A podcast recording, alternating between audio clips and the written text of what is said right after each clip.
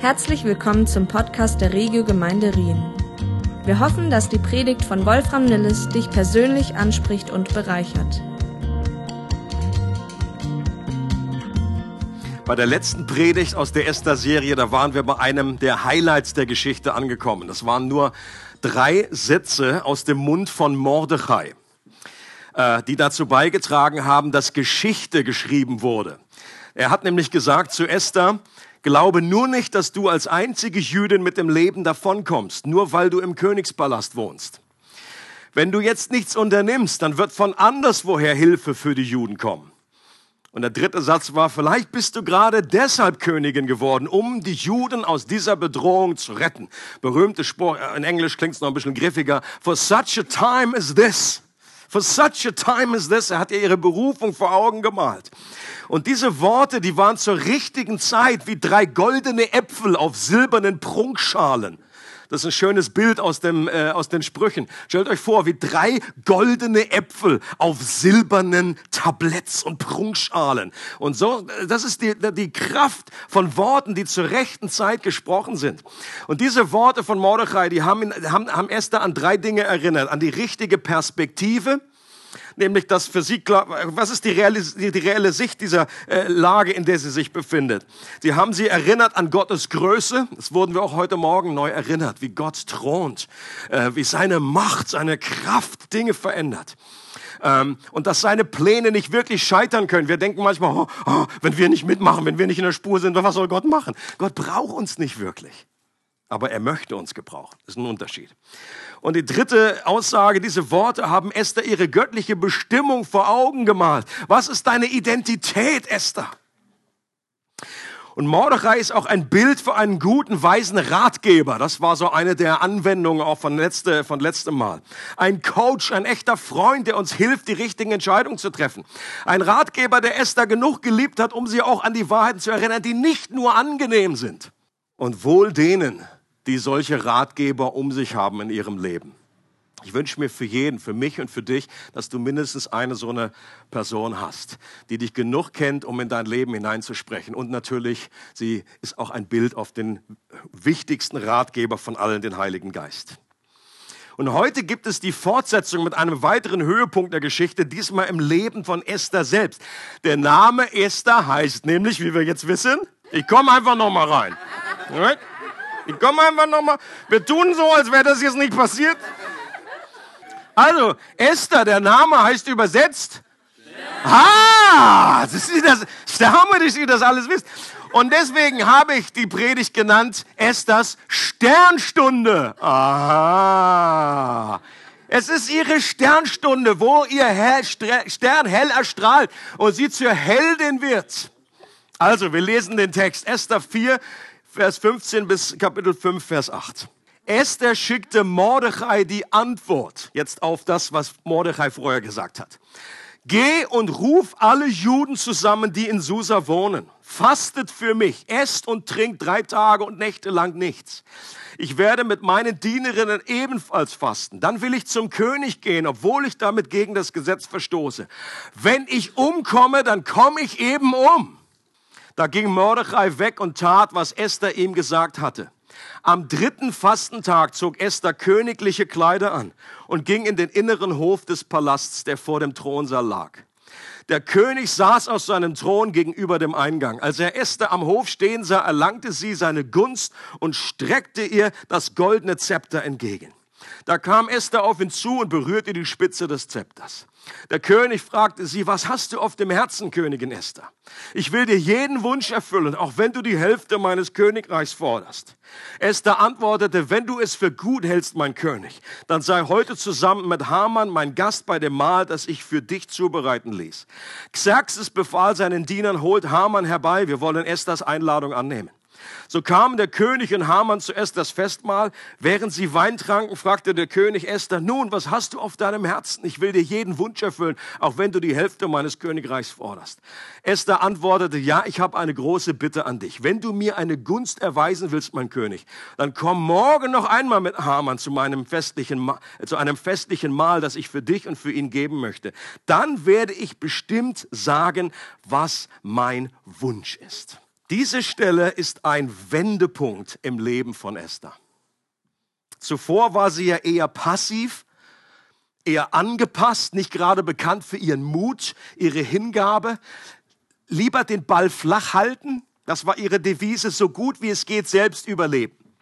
Kann man menschlich absolut nachvollziehen.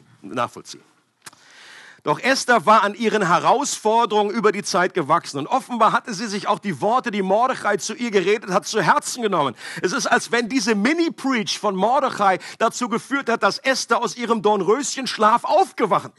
Esther wurde wach geküsst und hat endlich ihre wahre Bestimmung und Identität gefunden. Endlich wurde sie zu dem Star, auf den ihr Name schon lange hinwies. Auf einmal, hier lesen wir, gibt's sie Anweisungen an Mordechai. Vorher war das immer andersrum.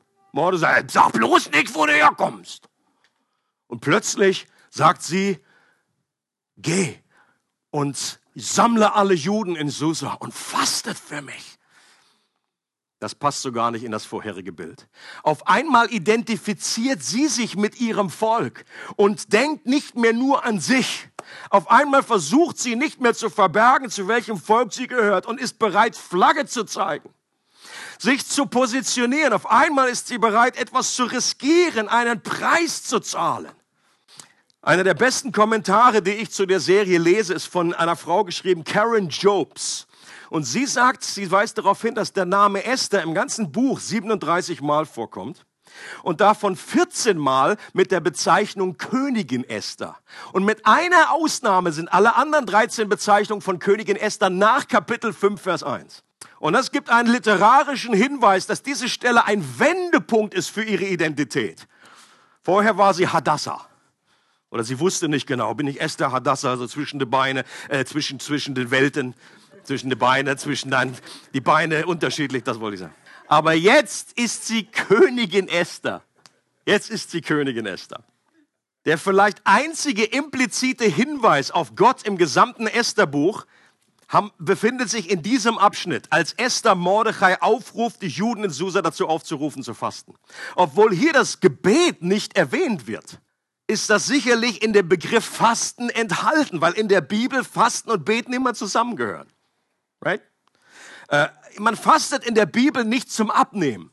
Das gibt's ja heute. Gibt's ja ein bisschen, ja, ein bisschen, komm, Frühjahrsputz, Gesundheit, Wellness, gesund fasten. Das gibt's in der Bibel nicht. Du fastest in der Bibel, um die Dringlichkeit des Gebetes zu unterstreichen. Und deswegen ist das in diesem Gesamtpaket drinne. Esther ist sich der Tatsache bewusst, dass sie jetzt die Hilfe Gottes braucht. Spätestens jetzt dass ihr hier nicht ihre Stellung als Königin und ihre Schönheit oder ihre allgemeine menschliche Gunst weiterhilft. Wenn Gott hier nicht eingreift, dann gibt es kein Entrinnen. Und deshalb holt sie sich so viel geistliche Unterstützung wie geht. Heutzutage hätte sie Mordechai gebeten, eine möglichst große WhatsApp-Gruppe zu erstellen und die Latte für die Teilnahme an der Gruppe, aber hat sie gleich gut hochgehängt. Da konnte nicht jeder mitmachen. Das war keine Gebets- und Fastengruppe für Warmduscher. Die meisten Christen fasten ja nachts, wenn sie schlafen. Das kriegen die meisten hin. Ja, hat mir Johnny neulich gesagt. So fastet er auch immer. Legt sich abends hin, steht morgens auf, ganze Nacht gefastet. Und ich so, boah, Johnny, Alter, was geht? Was ihr da alles lernt bei ISTL, ist der Wahnsinn. Das ist der Wahnsinn. Esther hat hier eine kleine Schippe draufgelegt. Sie ruft ein Vollfasten aus. Ich, ich hab, als, ich vorge als, als ich das geschrieben habe, habe ich gewusst, das klingt wie Vollpfosten, ist aber nicht gemeint. Sie ruft ein Vollfasten aus. Über drei Tage, okay, ohne Essen, das kriegt man hin. Oh, ohne Essen kriegt man hin. Ohne Trinken, Soweit ich informiert bin, ist das aus medizinischer Sicht so die Grenze, wo man nicht viel drüber hinweggehen sollte. Nach drei Tagen keine Flüssigkeit, fangen so langsam, kriegst du auch Visionen, aber nicht vielleicht vom Herrn. Und sie selbst und ihre Dienerinnen sind selbst dazu bereit. Ist ja auch immer wichtig, wenn man, ja, man sagt, macht ihr das mal bitte? Wir machen hier gute, Party hier weiter. Das sind, in Englisch heißt es so schön, desperate measures for desperate times, verzweifelte Maßnahmen für verzweifelte oder besonders herausfordernde Zeiten.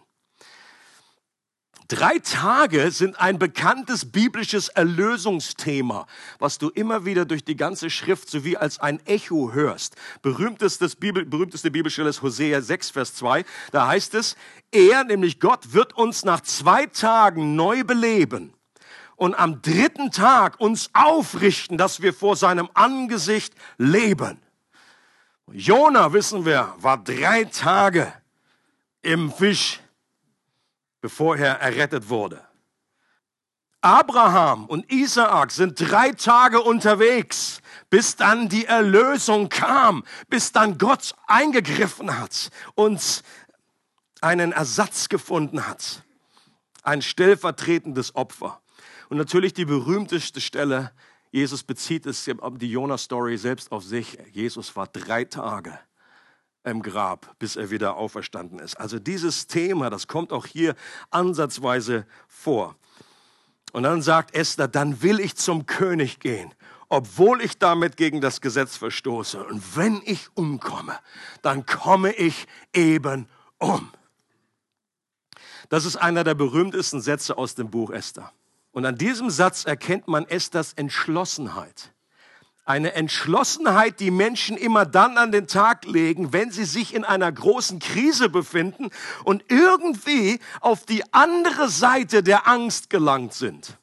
Gibt ja das schöne Ausspruch, eben Mut heißt nicht, dass, das, Mut bedeutet nicht die Abwesenheit von Angst, sondern Mut bedeutet, sich der Angst zu stellen und durch die Angst irgendwie durchzumarschieren und dann auf die andere Seite zu gelangen. Und sie hat einen Mut an den Tag gelegt, der nicht von ihr selbst kommt. Ähm, und es gibt auch, auch in der Schrift Parallelen, zum Beispiel im Daniel-Buch. Da sind die drei Shadrach, Meshech und Abednego, die es nie aussprechen können, sagen Tick, Trick und Track. Und die sind an, auch in dieser Krisensituation, wo der König sagt, okay, ihr, ihr werdet jetzt mich gefährlichst anbeten, ihr fallt jetzt vor mir nieder. Und wenn nicht, ich habe hier schon mal einen schönen Ofen angemacht. Ihr werdet bei lebendigem Leibe gegrillt. So, und was sagen die? Die sind auch an irgendeinem Punkt, sind die gewesen, die waren irgendwie durchmarschiert und waren einerseits her herrlich frei, herrlich frei. Und sie sagen folgendes, unser Gott, dem wir dienen, sagen sie direkt zum König, der kann uns aus dem Feuer und aus deiner Gewalt retten. Aber auch wenn er es nicht tut, musst du wissen, o oh König, dass wir nie deine Götter anbeten oder uns vor der goldenen Statue niederwerfen werden. Das ist unwahrscheinlich frech. Das ist so herrlich frech. Und, und mir gefällt eben auch, dass sie jetzt nicht irgendwie alles in dieser, alle, alle, alle Eggs, wie man im Englischen sagt, nur in dieser eine, äh, äh, ähm, in den einen Basket, in den einen Korb legen. Thank you. Ähm, sie sagen, ja, ja, Gott wird uns auf jeden Fall retten, es wird auf jeden Fall ein Wunder geben sagen, das kann Gott machen. Und äh, natürlich beten wir dafür, hoffen darauf. Aber selbst wenn er das nicht tut, bedeutet nicht, dass wir hier klein beigeben. Ja. Gott ist immer gut, er ist immer treu, ob wir das so erleben jetzt oder so. Ähm, das finde ich unglaublich faszinierend und inspirierend. Es war auch derselbe Mut, den ein Martin Luther hatte auf dem Reichstag zu Worms. Ähm, und er steht hier auch vor dem damaligen Kaiser. Das war jetzt auch nicht irgendwie so ein Gesandter, so, so ein Diener, das war der Kaiser, Karl V. Und, äh, und, und, und es ging um nichts Geringeres, als dass er seinen kompletten Werken abschwört und sagt, das ist alles Mist, das habe ich nicht so gemeint, sorry. ich glaube jetzt doch an alles, äh, was die katholische Kirche sagt. Ähm, und manchmal wird, äh, wenn, das so berichtet wird, die Story wird ausgelassen, das, oder es wird praktisch so dargestellt, als wäre der Martin schon immer total mutig gewesen. Er stellt sich da einfach hin und sagt, also den Finger, den anderen, die anderen würde ich nicht zeigen. Und, äh, und das war aber nicht der Fall, sondern er, äh, in dem Moment hat ihm, ging ihm schon die Muffe. Und er war, war sich der Tragweite bewusst. Und er hat gebeten, einen Tag, eine Nacht Bedenkzeit. Und dann hat er die ganze Nacht mit Sicherheit äh, kein Auge zugetan, sondern hat gebetet. Das war seine Version von, die drei Tage hatte er nicht mehr, sondern jetzt hat er gebetet und äh, vielleicht alle, die ihn kannten, haben dann mit eingestiegen, gebetet. Und dann hat er sich irgendwie durchgekämpft. Dann hat er den Teufel und die Anfechtung und die Ängste hat er das überwunden und hat sich durch die Angst durchgewühlt. Und Gott hat ihm Gunst gegeben. Gott hat ihn übernatürlich befähigt. Und dann gibt es diese berühmte Aussage, wo er dann vor dem Kaiser steht und sagt, okay, ähm, wenn ich nicht von der Schrift selber überführt werde, ja, äh, irgendwelche Bekenntnisse, die lagen schon in der Vergangenheit falsch. Wenn ich nicht von der Schrift überführt werde, dann kann und werde ich nicht abschwören. Hier stehe ich, ich kann nicht anders. Und hier ging es wirklich um seinen Kopf. Aber Gott hat ihn bewahrt. Ein Mut, den, man, den wir auch in einigen Christen in der Türkei entdeckt haben. Wir haben gefrühstückt mit, einem, mit, mit zwei iranischen Leitern, das habt ihr gesehen, das Foto. Und der eine von denen, der hat erzählt, dass er drei Jahre lang im Gefängnis war im Iran und dass er eben auch in dieser Zeit im Gefängnis 90-tägigen Hungerstreik durchgeführt hat. Und dann hat er nochmal so nebenbei dann auch erzählt, wie wichtig das ist für Christen und auch für Gemeinden, dass sie Leid erleben. Und dann habe ich gesagt, ja, das sehen wir ganz genauso in Krishona bin ich ja auch ab und zu, bin da irgendwie im Jahreskurs. Im Philipperbrief, da gibt es auch die berühmte Stelle, dass wir Gott, da sagt Paulus, wir sind dankbar. Nicht nur dafür, dass wir den Glauben haben, sondern auch dass für das Geschenk des Leidens. Okay, und die erste Stelle, da sagt jeder so, yeah, Glauben haben wir. Und für das zweite so Paulus, uh, you are weird. Warum redest du von einem Geschenk des Leidens? Und äh, und eben, was ich damit sage, ist, in der Theologie, theoretisch lehren tue ich das schon lange, das bin ich mir schon lange bewusst. Nur wenn dann jemand neben mir sitzt, der drei Jahre im Knast war und aus seinem Mund kommt das, dann hat das nochmal eine andere Dimension, als wenn ich das sage. Sag ja, du, ich war ja auch schon mal, ein Tag Hausarrest hatte ich auch schon mal von meiner Mutter. Er hat gesagt, es ist so wichtig. Warum? Weil äh, Gemeinden, die Einheit geht manchmal flöten. Wenn, wenn du leidest, dann hast du eine, eine Einheit, die kommt und wir verlieren unser Ziel nicht aus den Augen. Wir neigen nicht dazu, verweichlicht zu werden oder irgendwelche Nebenschauplätze jetzt zu wichtigen Problemen zu machen. Ja, manche Christen, manche Gemeinden streiten sich darüber, welche Tapete an der Wand ist.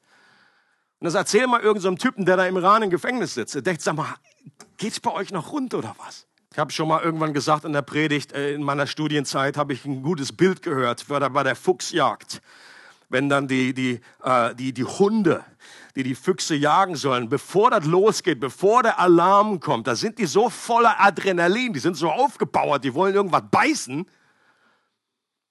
Und wenn sie aber, wenn, wenn, wenn das Alarmhorn noch nicht losgegangen ist, dann beißen die sich gegenseitig an die Beine rum. Und das ist so ein bisschen vergleichbar auch mit Gemeinden, die so kein richtiges Ziel und keinen richtigen Auftrag haben. Da sagt Paulus auch an aller Stelle, jetzt passt auf, dass ihr euch nicht gegenseitig beißt und fresst. Ja? Dann geht man sich so auf den Keks und so, äh, der hat der wieder gesagt, der hat mich gar nicht begrüßt äh, an dem Sonntagmorgen. Mann, der hat wieder komisch gesungen da. Der Prediger, der erzählt immer so komische Ausdrücke, schreit immer rum. Und dann in dem Moment, wo das Horn losgeht, da sind die, da kümmern sich nicht mehr umeinander, da haben sie ein Ziel. Und dann sind so, dann geht's auf den Fuchs. Gestern ein schönes Zitat von Billy Graham gelesen. Mut ist ansteckend. Wenn ein mutiger Mann oder eine mutige Frau für eine Sache einstehen, wird oft das Rückgrat anderer gestärkt. Und das gilt in beide Richtungen. Ich glaube, Angst ist ansteckend. Wenn du in so einer Atmosphäre der Angst bist, dann brauchst du einen, der irgendwie diese Angst irgendwie aus seinen Poren schwitzt und das steckt alle an. Oder du hast eine Person, die mutig ist, einen mutigen Schritt macht und dann baut das auf, das steckt an, das macht andere mitmutig. Und das haben wir selber auch so ein bisschen erlebt in der Türkei. Das hat wirklich so ein bisschen was von Apostelgeschichte.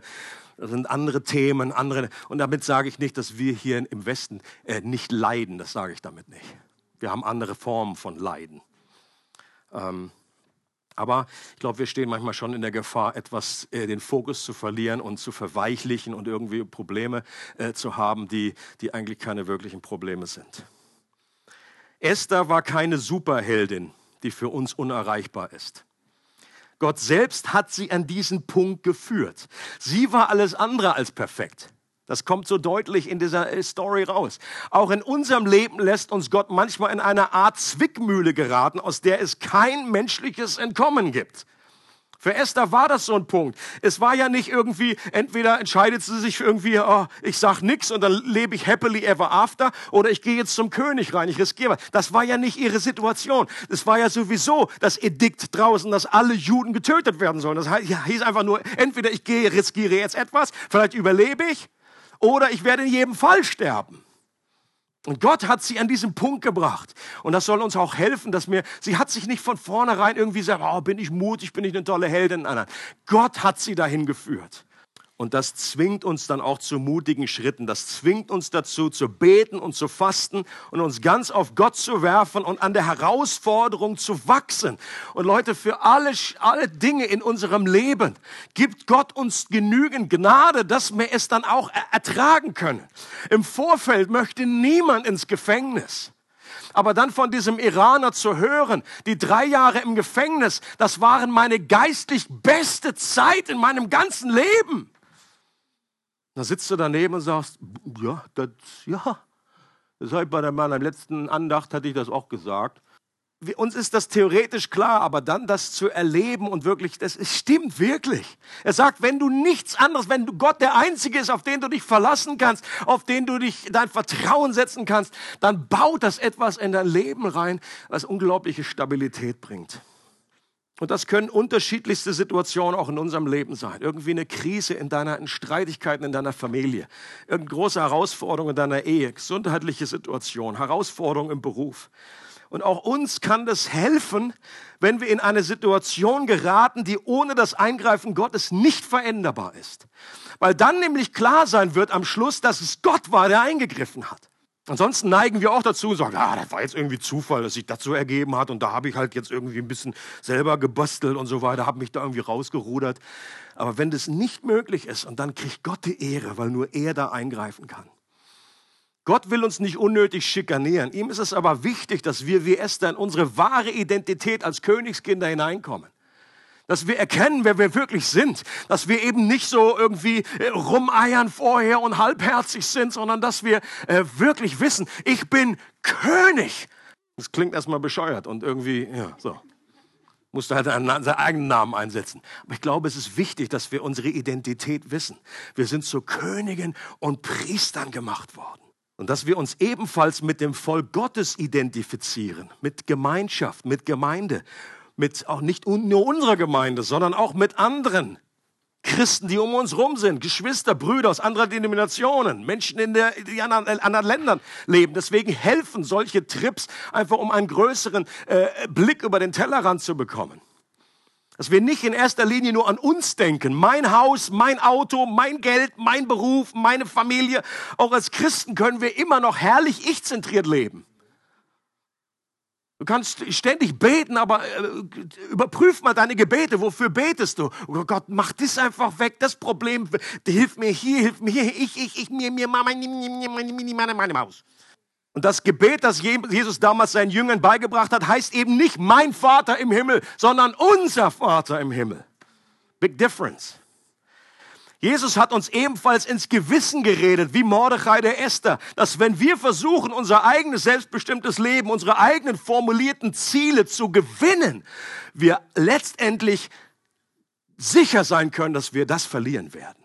Wenn wir versuchen, uns festzuklammern an unseren eigenen Dingen, die wir anstreben wollen, die, die eben nichts mit Gott zu tun haben.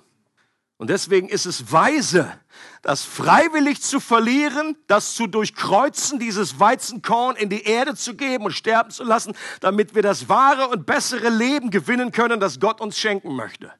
Dieses Prinzip des Weizenkorns, ich glaube, das redet Gott einfach zu uns, besonders auch in dieser westlichen Welt, wo wir einfach so viel festhalten an irgendwelchen Vorstellungen, ob das materialistische Dinge sind, ob das irgendwelche Karrieren sind in unserem Beruf oder whatever. Und ich sage nicht damit, dass das an sich falsch wäre.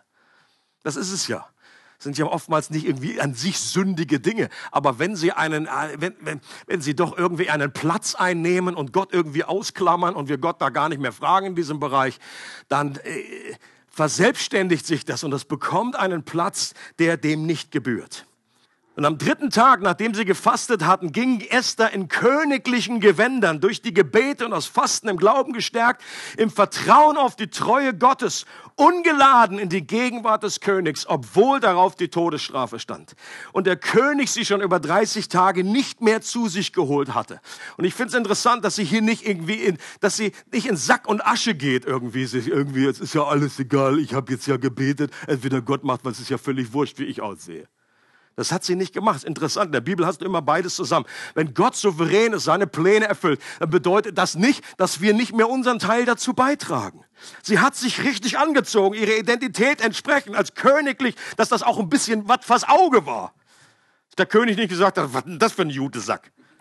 Wenn du dich bewirbst für irgendeine Stelle, das ist genau das wäre die Übertragung, dasselbe Prinzip. Da kann man auch oberfromm sagen, ah, ich habe gebetet, ich habe das empfangen, ich habe da was, was ich gehört und so weiter. Ist völlig egal, wie da einfach meine Bewerbung aussieht. Ich könnte auch 50 Fehler drin sein, das Foto kann aussehen wie von meiner Oma. Das, das sagt ja auch kein Christ, der irgendwie, irgendwie nicht gegen die Wand gelaufen ist. Das gehört beides zusammen. Früher hat man gesagt, noch in Zeiten, wo man dann irgendwie noch hier mit geschossen hat mit, mit Pulver und Schwarzpulver und so. Es ist beides wichtig, dass wir beten und unser Pulver trocken halten. Right? Wir sollen beten, das ist die göttliche Ebene und wir sollen selber alles dazu tun, was wir menschlich tun können. Ausgrabungen bestätigen auf Reliefs einen persischen König, der auf seinem Thron mit einem großen Zepter sitzt. Und hinter ihm steht ein Soldat mit einer Axt. Das war die damalige Realität. Und das klingt irgendwie so ein bisschen nach Märchenfilm, aber das war ganz real für Esther. Das war irgendwie nicht so, oh, ihr könnt jetzt kommen mit der Kamera und versteckte Kamera, sondern das war real. Und eine gewisse Ironie der Esther-Geschichte ist, dass Königin Vashti ihr Leben riskierte, weil sie sich geweigert hat, zum König zu kommen, nachdem er sie zu sich gebeten hat. Und Esther ihr Leben riskiert, indem sie zum König geht, der sie nicht zu sich gebeten hat. Und dann heißt es, als er Esther im Hof stehen sah, erhielt, erhielt sie seine Gunst und streckte ihr das goldene Zepter entgegen. Da kam Esther auf ihn zu und berührte die Spitze des Zepters. Diese Reaktion des Königs muss für Esther Weihnachten, Geburtstag, bestandenes Abi, Lohnerhöhung und Einladung zu The Voice of Germany in einem gewesen sein. Ich weiß nicht, ob ihr alles kennt, aber egal. You get the picture.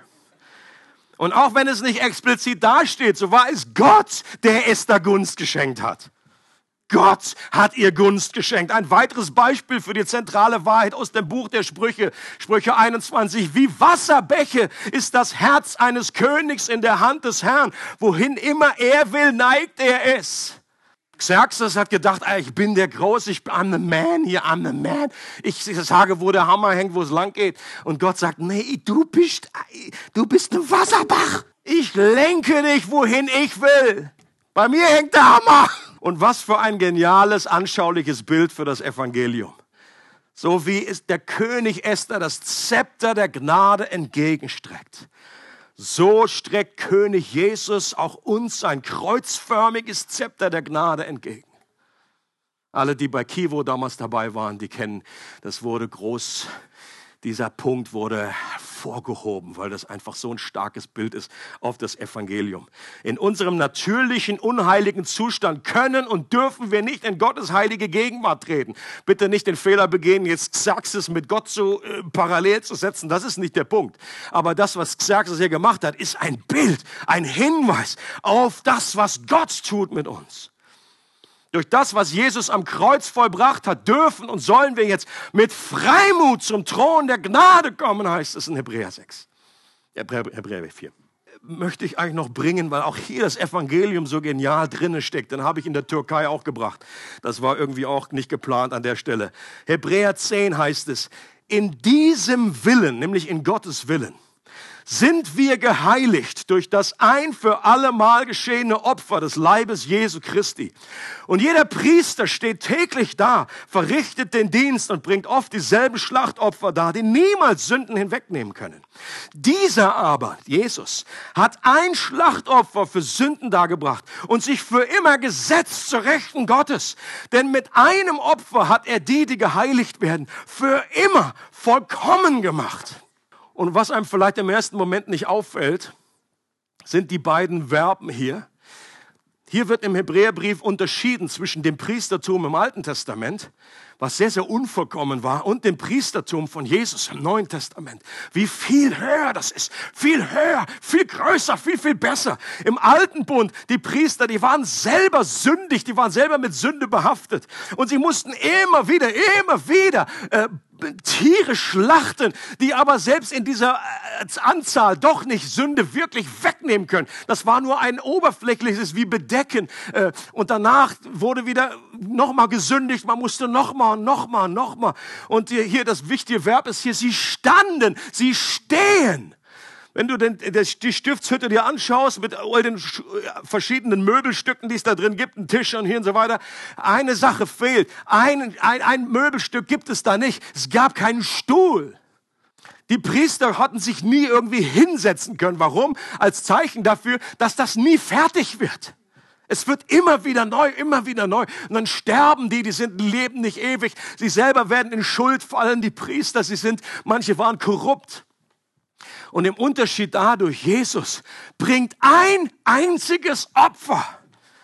Und mit diesem Opfer bist du ein für alle Mal, wenn du das empfängst in deinem Leben, für dich gültig erklärst, wird das dein Leben frei machen von Schuld. Nicht bedeuten, dass du nicht mehr äh, sündigen kannst, aber dass die Schuld komplett aufgehoben ist. Aus Vergangenheit, aus Gegenwart und Zukunft. Yours, deine Schuld ist forgiven forever. Und jetzt, nachdem Jesus das getan hat, jetzt stellt euch dieses Bild vor, wie Jesus äh, auffährt in den Himmel bei seiner Intronisierung. Und dann kommt das große, Jesus setzt sich hin. Und die, der ganze Himmel ist ausgerastet. Die haben getobt, einfach durch dieses einfache Bild, weil Jesus setzt sich hin. Damit wurde deutlich, es ist ein für alle Mal vollbracht. Es ist kein weiteres Sündopfer mehr nötig. Mit einem Opfer hat er die, die geheiligt werden. Das heißt, wir werden verändert. Wir, werden jetzt im Moment verändert, geheiligt. Wir sind noch nicht perfekt, aber er hat uns schon vollkommen gemacht, weil er uns gerecht erklärt hat. Und der König fragt Esther, was kann ich für dich tun? Was hast du auf dem Herzen? Was ist dein Wunsch? Und er sagt, ich will dir jeden Wunsch erfüllen, auch wenn du die Hälfte meines Königreichs forderst. Ähm, aus meiner Sicht ist das ein, ein Sprichwort und sollte nicht wörtlich verstanden werden. Äh, ich glaube, dass äh, kein König hat damals nicht gesagt, du kannst ja die Hälfte meines Königreichs haben. Das war einfach ein, ein Idiom, ein Sprichwort und sollte Großzügigkeit zum Ausdruck bringen. Aber wir wissen ja aus dem Neuen Testament eine, eine, eine Einladung, eine, ein, Freibrief, der nicht ganz ungefährlich ist. Denn als Herodes dasselbe gesagt hat zu der Tochter von der äh, Herodias, da hatte das zur Folge, dass äh, Johannes der Täufer einen Kopf kürzer gemacht wurde. Das war genau derselbe Ausdruck. Du kannst wünschen, was du willst. Und dann sagt die Mutter, okay, du gehst jetzt hin und sagst den Kopf des Johannes. Und Esther hat eine Strategie, einen weisen Plan. Und sie lädt den König und Haman zu einem persönlichen Mahl bei sich ein. Sie wusste, dass der König ein weiteres Gelage bei gutem Essen und Wein nicht ablehnen wird. So weit war sie schon. Sie hatte seine Liebessprache genau erkannt. Ja, Party, König ist da. Und Haman hatte sie dort, wo sie ihn haben wollte. Interessant ist, dass sie dem König beim ersten Mal nicht sagt, was sie auf dem Herzen hat. Das ist ein bisschen ein Mystery. Ähm, sondern sie lädt beide einen Tag später. So, so was ist dein Wunsch? Dass ihr nochmal kommt. Und dann sage ich's. Und der König so, okay, ich bin jetzt auch hier. Kannst du mir sagen? Nein, nein, nein, morgen, morgen, morgen.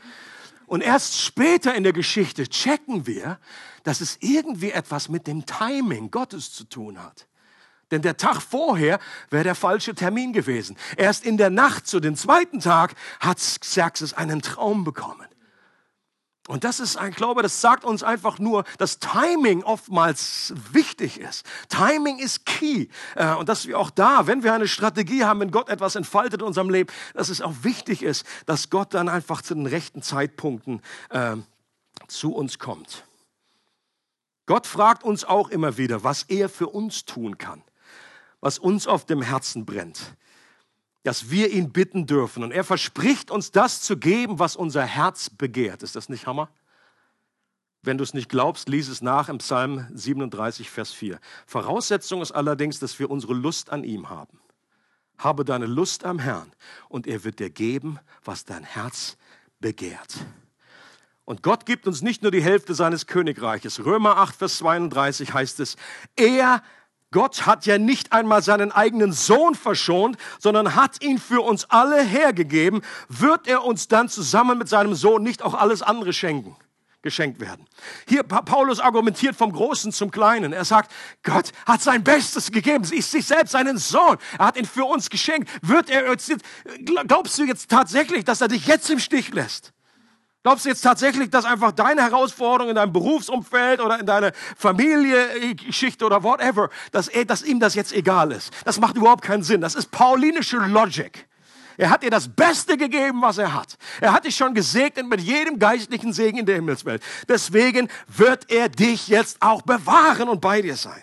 Und du fragst dich vielleicht, okay, was ist meine Bestimmung? I'm born. Ich, ich weiß, dass ich geboren bin, deswegen so weit sind wir. Okay?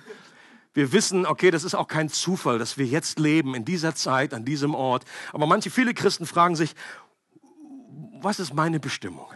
Erinnert mich an die Frage, die Forrest Gump gestellt hat. Als er am Todesbett, am Todebett seiner Mutter war und die war im Sterben und sie sagt zu ihm, that's, that's my destiny, Forrest, that's my destiny.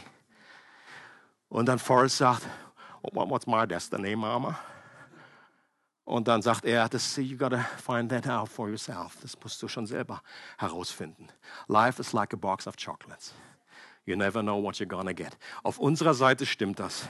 Aber das Gute ist, Gott weiß, was in der, was in der Pralinenschachtel drin ist. Ähm, und was für mich auch aus diesem Forrest-Film so prophetisch ist, dass auch Forrest äh, irgendwie unsicher ist, er hat irgendwie keine Ahnung, er stolpert von einem Ding in das andere irgendwie, da kommt keine große Schrift irgendwie, äh, sondern aber am Schluss des Filmes wird doch irgendwie klar, dass er seine Bestimmung gefunden hat.